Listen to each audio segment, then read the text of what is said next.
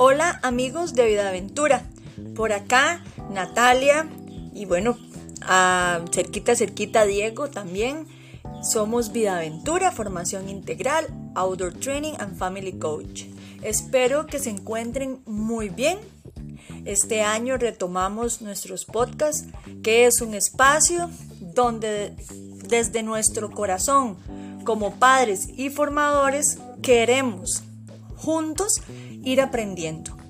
Este espacio que nosotros hemos dedicado a toda nuestra comunidad es un espacio donde juntos vamos aprendiendo porque retomamos temas, tenemos que estudiarlos, revisarlos y ver que sea de interés para toda la comunidad de Vida Aventura. Nosotros, nuestro objetivo es entre todos aprender, entre todos ayudarnos desde, desde el amor, desde el respeto y entendiendo que cada uno según sus necesidades o cada uno según lo que ha experimentado como padres de familia o como formadores, podemos eh, compartirlos en un espacio como este. No estamos pretendiendo ser este, técnicos o profesionales en ninguno de estos temas, solamente hablar desde nuestra perspectiva como padres y como formadores de jóvenes y de niños. Estamos muy felices que este 2023 ha arrancado con mucha ilusión, con muchos proyectos y pues todos los martes estaremos con nuestros temas de interés y ustedes igual nos pueden decir cuáles otros temas quisieran que averiguáramos, investigáramos y poderlos traer acá a este espacio. El tema de hoy se llama ahora que acaban de iniciar las clases, no tenemos ni un mes de que iniciaron las clases y por ahora pues esos temas parecieran que son importantes para poder prepararnos y para poder estar actualizados sobre la forma de cómo debemos tratar a nuestros niños, la forma de cómo ellos tienen que sentirse para poder aprender y para poder tener un curso lectivo muy estable, muy exitoso y que todos podamos estar muy felices en esta etapa de clases. El tema es Aprendo mejor cuando. Es un tema bastante bonito que debemos de reflexionar nosotros como padres, como docentes. ¿Qué es lo que nuestros chicos necesitan? ¿Qué es lo que nuestros estudiantes necesitan? ¿Qué es lo que nuestros hijos necesitan para aprender? Es conocer em, cuáles son sus necesidades, es averiguar cuáles son los métodos como ellos aprenden, es reflexionar sobre el ambiente que ellos deben de tener para poder aprender mejor. Todas estas cosas son importantes para que este año eh, y los futuros, nuestros estudiantes, nuestros hijos tengan cursos lectivos muy eficientes. Es importante tener en claro que nuestros niños tienen tres momentos importantes durante el día, que si nosotros logramos que estos tres momentos sean momentos verdaderamente relevantes, importantes, ellos se van a sentir mucho mejor, más seguros, más motivados y con más ganas de ir a la escuela, de estudiar y de estar involucrados con todo el tema del aprendizaje. El primer momento es en la mañana cuando ellos se levantan. Ese momento, pues este momento eh, nos toca a nosotros los padres, pues hacer el esfuerzo de que todo salga bien. En realidad esos tres momentos siempre se viven en casa, porque la, primera, la primera parte es como, como qué tenemos que hacer en casa para que ellos se sientan mucho más tranquilos. Este primer momento es cuando ellos se levantan. Cuando ellos se levantan, nosotros como adultos tenemos que levantarnos antes, con tiempo, adelantar todo lo que se pueda. Que nosotros los adultos no tengamos que hacer nuestras cosas ni correr con nuestras cosas, sino nosotros pues levantarnos con más tiempo, unos minutos antes, para estar preparados para iniciar el proceso de levantarlos a ellos. Claro, tomar en cuenta, porque los vamos conociendo, cuántos van a ser los minutos que ellos necesitan para poderlos levantar. Por en, caso de, en el caso de mis hijos, el mayor, yo no necesito nada, solamente suena un despertador, yo le recuerdo, lo llama y él solito inmediatamente. Él será lista súper rápido, él no necesita nada, él en 20 minutos está listo. Pero mi hija, la menor, esa sí hay que hacerle un proceso grandísimo. Entonces nosotros como padres tenemos que ir conociendo a nuestros hijos y no puedo aplicar la misma regla para cada uno porque todos somos diferentes y nosotros como adultos, pues claro que nos encantaría que todos nos trataran a nosotros conforme a nuestras necesidades, a nuestras características. Entonces, por eso es que hay que aprender con los chicos a ver cuáles son, cómo son ellos y cuánto tiempo necesitan cada uno para el proceso de levantarlos. Una vez que ya ellos estén arriba, ¿verdad? Que ya estén despiertos, pues em, importante también es que el día antes podamos dejar todo listo materiales, el maletín o la mochila o el bulto, como le llamen, eh, el uniforme o la ropa que se van a poner, zapatos listos, la ropa acomodada, todo que hayan sacado las medias, su ropa de interior, todo listo, hasta las colas, los que usan colas. El que usa el perfume todo a la mano, el cepillo a la mano, todo el día antes, ¿verdad? Para que en la mañana todo sea más fácil y sin ningún problema. Entonces, em, estando en ese, en ese, en ese, estando en esa estructura, todo va a salir muchísimo mejor. Pues podemos también, otra idea es ponerles música, Una música que a ellos les guste, que a ellos les agrade. Por ejemplo, a mis hijos les encanta, a uno le encanta Malpaís, que es un, un grupo costarricense, al mayor, a la otra le gusta mucho Coldplay, que es un grupo inglés. Entonces ahí vamos haciendo, un día ponemos uno, otro día ponemos el otro, musiquita de fondo. Tratamos de hacer la merienda o el desayuno que a ellos les gusta dentro de lo posible. Eso es otra cosa que a ellos les motiva. Que les tenga, que no es eh, la taza de cereal. Normalmente eso puede funcionar. Pero este también es importante que de vez en cuando pues les hagamos el desayuno que a ellos más les gusta. Eso también los motiva los hace sentir muy bien y van a ir más contentos a la escuela. También es importante que ellos vayan conociendo el reloj, que ellos vayan midiendo el tiempo, que ellos sepan que, por ejemplo, a tal hora ya tuvieron que haber desayunado, que tal hora ya tenían que estar bañados, que ellos vayan controlando el tiempo, tenerles un reloj para que ellos vean y ellos vayan administrando el tiempo. Eso es muy importante y así nosotros tenemos que estar evitando, ve el reloj, ya es tarde, no. Si ellos ven el reloj y conocen el reloj, ellos solitos van a ir aprendiendo que ya es hora de ir terminando el desayuno, terminando de peinarme, terminando de ponerme la ropa. Es muy importante o es una buena idea tener un reloj por ahí. Eh, y que ellos entiendan cuál es la rutina para ir a la escuela, que nos levantamos, que hay que apurarse, que papá nos tiene que ir a dejar o que pasa la microbús y que tenemos que estar listos, que ellos sepan cómo es el itinerario para poder llegar a la escuela, que en la escuela ahora por temas de protocolo del COVID, ¿verdad? Tenemos que llegar antes porque ya se hace mucha fila, o bueno, cada uno tendrá sus rutinas y es importante que ellos, que ustedes juntos las revisen para que ellos no se les olvide que acuérdense que papá tiene que irse por una calle, que hay más escuelas y que se hace presa y todo lo demás y eso, ellos van, eh, se les va creando la conciencia de que tenemos que hacerlo bien rápido para evitar un accidente o que tenemos que alzarnos con tiempo porque eh, eh, si, si, no papá tiene que salir corriendo en el carro o se nos va el bus y todo aquello es un caos. Entonces es importante que ellos revisen cómo es el proceso, cómo es el itinerario para llegar a la escuela. Otro momento importante del día es cuando ellos regresan de la escuela. Ese otro momento es importante porque eh, es el momento donde nosotros los recibimos. Aunque hay papás que trabajen, pues es importante que siempre haya un adulto que los reciba. Y si no hay un adulto que los reciba, para los más grandes, pues la llamadita, cómo les fue, que dicha que ya llegaron, en el microondas quedó tal cosa, el almuerzo suyo quedó en tal lado o puede comer tal y tal cosa, o si los recibimos y estamos en casa, pues aprovechar esos minutos para merendar con ellos y poder conversar. Ese, ese tiempo de conversar también podemos hasta aprovechar para contarles cosas nuestras que nos pasó durante el día. Ese tiempo cuando ellos regresan de la escuela es un tiempo importantísimo. Es un tiempo de escucharlos.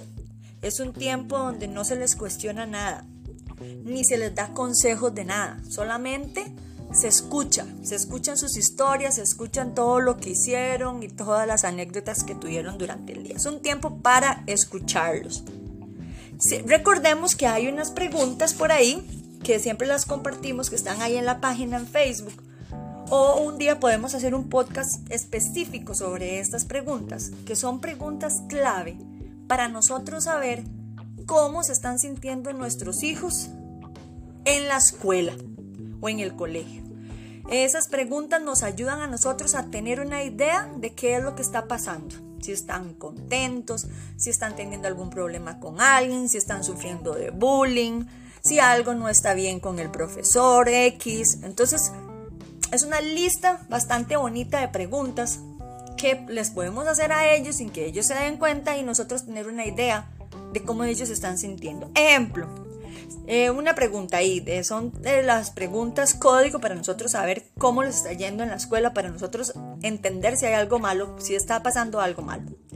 Un ejemplo puede ser, si mañana pudiera ser el profesor, ¿qué harías? Entonces escuchamos. Seguimos merendando, tal vez tenemos hasta un programa por ahí, les decimos, si pudieras cambiarte de sitio de clase, ¿con quién te sentarías? O sea, estás sentado con fulanito y usted con quién se sentaría si pudieras pasarte de campo. Entonces es otra preguntilla y uno ahí más o menos se va dando cuenta. Otra pregunta. ¿Qué fue lo mejor del recreo? Ajá, ¿verdad?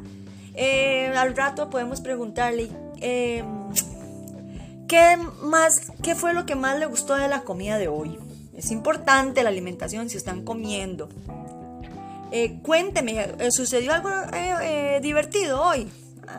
y ahí podemos seguir conversando, pero no es que vamos a hacer una lista de las preguntas, sino durante ese tiempo de merienda podemos usar estas preguntas, no todas al mismo tiempo, hoy una, mañana otras. Otra preguntilla. Eh, si pudieras eh, elegir al mejor eh, alumno o compañero del día, ¿quién lo nombrarías? Y mañana por ahí podríamos decir, si pudieras enviar a alguien de la escuela a otra escuela en Alaska, ¿a quién enviarías? Una pregunta media ruda, pero eso es un punto bastante importante para ver mm, con quién se están teniendo esos pequeños problemas. Y así hay una serie de preguntas que nos podrían estar ayudando para entender más o menos cómo se sienten los chicos en la escuela. Otro momento importante Ok, pero ese segundo momento importante, cuando ellos regresan a la escuela, acuérdense que es un tiempo, buscamos la merienda, que ellos descansen, no va a ser muy prolongado, rapidito, porque ellos necesitan también venir a jugar, a hacer sus cosas, descansar, para luego repasar y revisar si tienen alguna tarea, etc. Así que tampoco nos prolonguemos mucho en ese otro momento importante del día. Y el último momento importante del día es cuando nos vamos a acostar. Y ya ahí hablamos sobre las rutinas para dejar todo listo, que los dientes, que las pijamas, revisar horarios, revisar cuadernos, revisar bultos, alistar las meriendas, alistar el uniforme, limpiar zapatos, todo lo que hacemos. Y ya luego, pues uno también les dice la hora. A tal hora ya tenemos que estar acostados a las 9 y de nuevo el reloj para que ellos vayan midiendo y entendiendo que el reloj me dice que ya, ya me tengo que apurar y no tener que nosotros estar peleando, peleando, peleando, ya se tienen que dormir y ya viene el pleito y ya viene eh, todo el tema, que sea el pleito sea con el reloj. ok, y luego ya cuando están acostados, pues ¿por qué no un abrazo, un beso, leer un cuento, orar juntos? Y cualquier rutina que ustedes tengan especial, acostarse con ellos sí es importante. Y dividirnos, si tenemos dos hijos, tres hijos, pues tenemos que dedicar un ratito a cada uno. Hay una técnica que se llama la hipnopedia, que ya en algún momento hemos hablado, que consiste en hablarle a los hijos por 21 días seguidos a las dos horas después que ellos ya se hayan dormido. Que les hablamos, oramos, ponemos palabras positivas. Por ejemplo, se acostaron a las 9 de la noche, a las 11 de la noche ya ellos están en sueño profundo y podemos con un tono suave empezar a expresarles nuestro amor, nuestros sentimientos, nuestros, nuestras emociones hacia ellos, que estamos orgullosos de ellos, todo lo que sentimos por él o por ella. Eh, o podemos hacer nuestras oraciones o poner, decirles palabras positivas, sos valiente, sos importante, eh, eres un niño poderoso, humilde y podemos empezar a, a decirles palabras positivas. Orar también es muy importante para los que somos creyentes. Y luego este pues se les da un beso, un te amo, que ellos sientan que los amamos.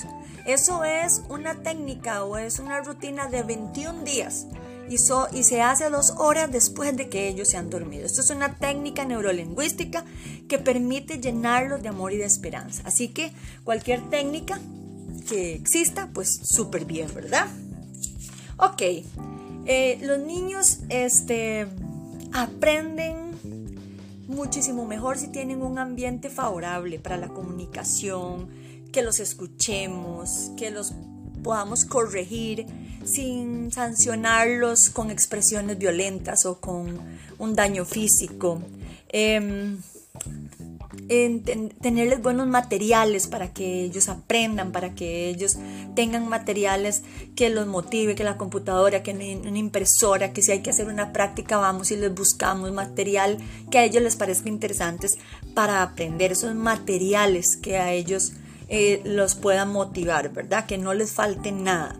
Luego, este, tener tolerancia, para poderles explicar, para poderles ayudar, para poderlos empoderar. Nosotros tenemos que tener un nivel de tolerancia, de madurez y buscar diferentes estilos de aprendizaje y ritmos para trabajar con ellos, porque los niños aprenden, todos tienen, este, aprenden diferente.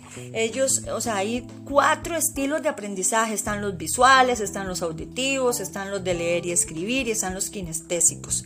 Estos son diferentes. Es importante que nosotros aprendamos qué son los visuales. Bueno, que aprenden viendo, que si vamos a estudiar el cuerpo humano, pues podemos poner carteles, ¿verdad? O podemos poner figuras pegadas en el cuerpo, infogramas, eh, gráficos, carteles, dibujos, mapas conceptuales, líneas de tiempo, videos, audios.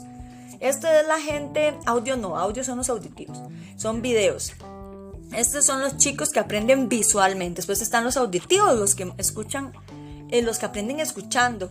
Bueno, cuando mamá les, lee en voz alta, cuentos o narraciones, relatos, este, hasta de la misma materia. Hay una técnica que se llama el storytelling. Entonces, por ejemplo, si estamos hablando de las provincias de Costa Rica o de nuestro país, pues lo hacemos como en un cuento como que si fuera una narración y entonces ellos aprenden muchísimo mejor. Eso es una técnica que hay talleres para el storytelling, eh, cuando se les dan instrucciones verbales, cuando yo lo miro a los ojos y le digo esto, esto y esto y doy en orden indicaciones verbales, les voy diciendo a ellos para que ellos vayan aprendiendo.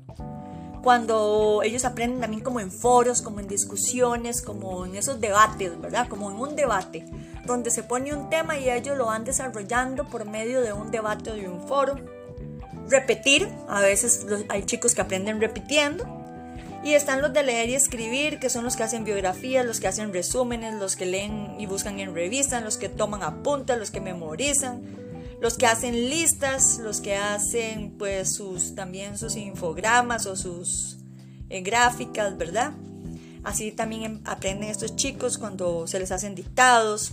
Y están los kinestésicos, que son los que aprenden haciendo los que les gusta aprender jugando, que aprenden investigando, experimentando, los que aprenden haciendo prácticas, los que les encantan las obras de teatro, los que pues em, les encantan las manualidades, proyectos, retos, experimentos, materiales didácticos. Entonces es importante que nosotros también entendamos cómo ellos aprenden para poder nosotros pues buscar el método de aprendizaje que más se adecua a ellos y hablamos con, nuestro, eh, con los docentes de nuestros hijos, es importante para ver ella cómo los ve y la experiencia de nosotros es muy importante como padres porque sabemos cómo aprenden.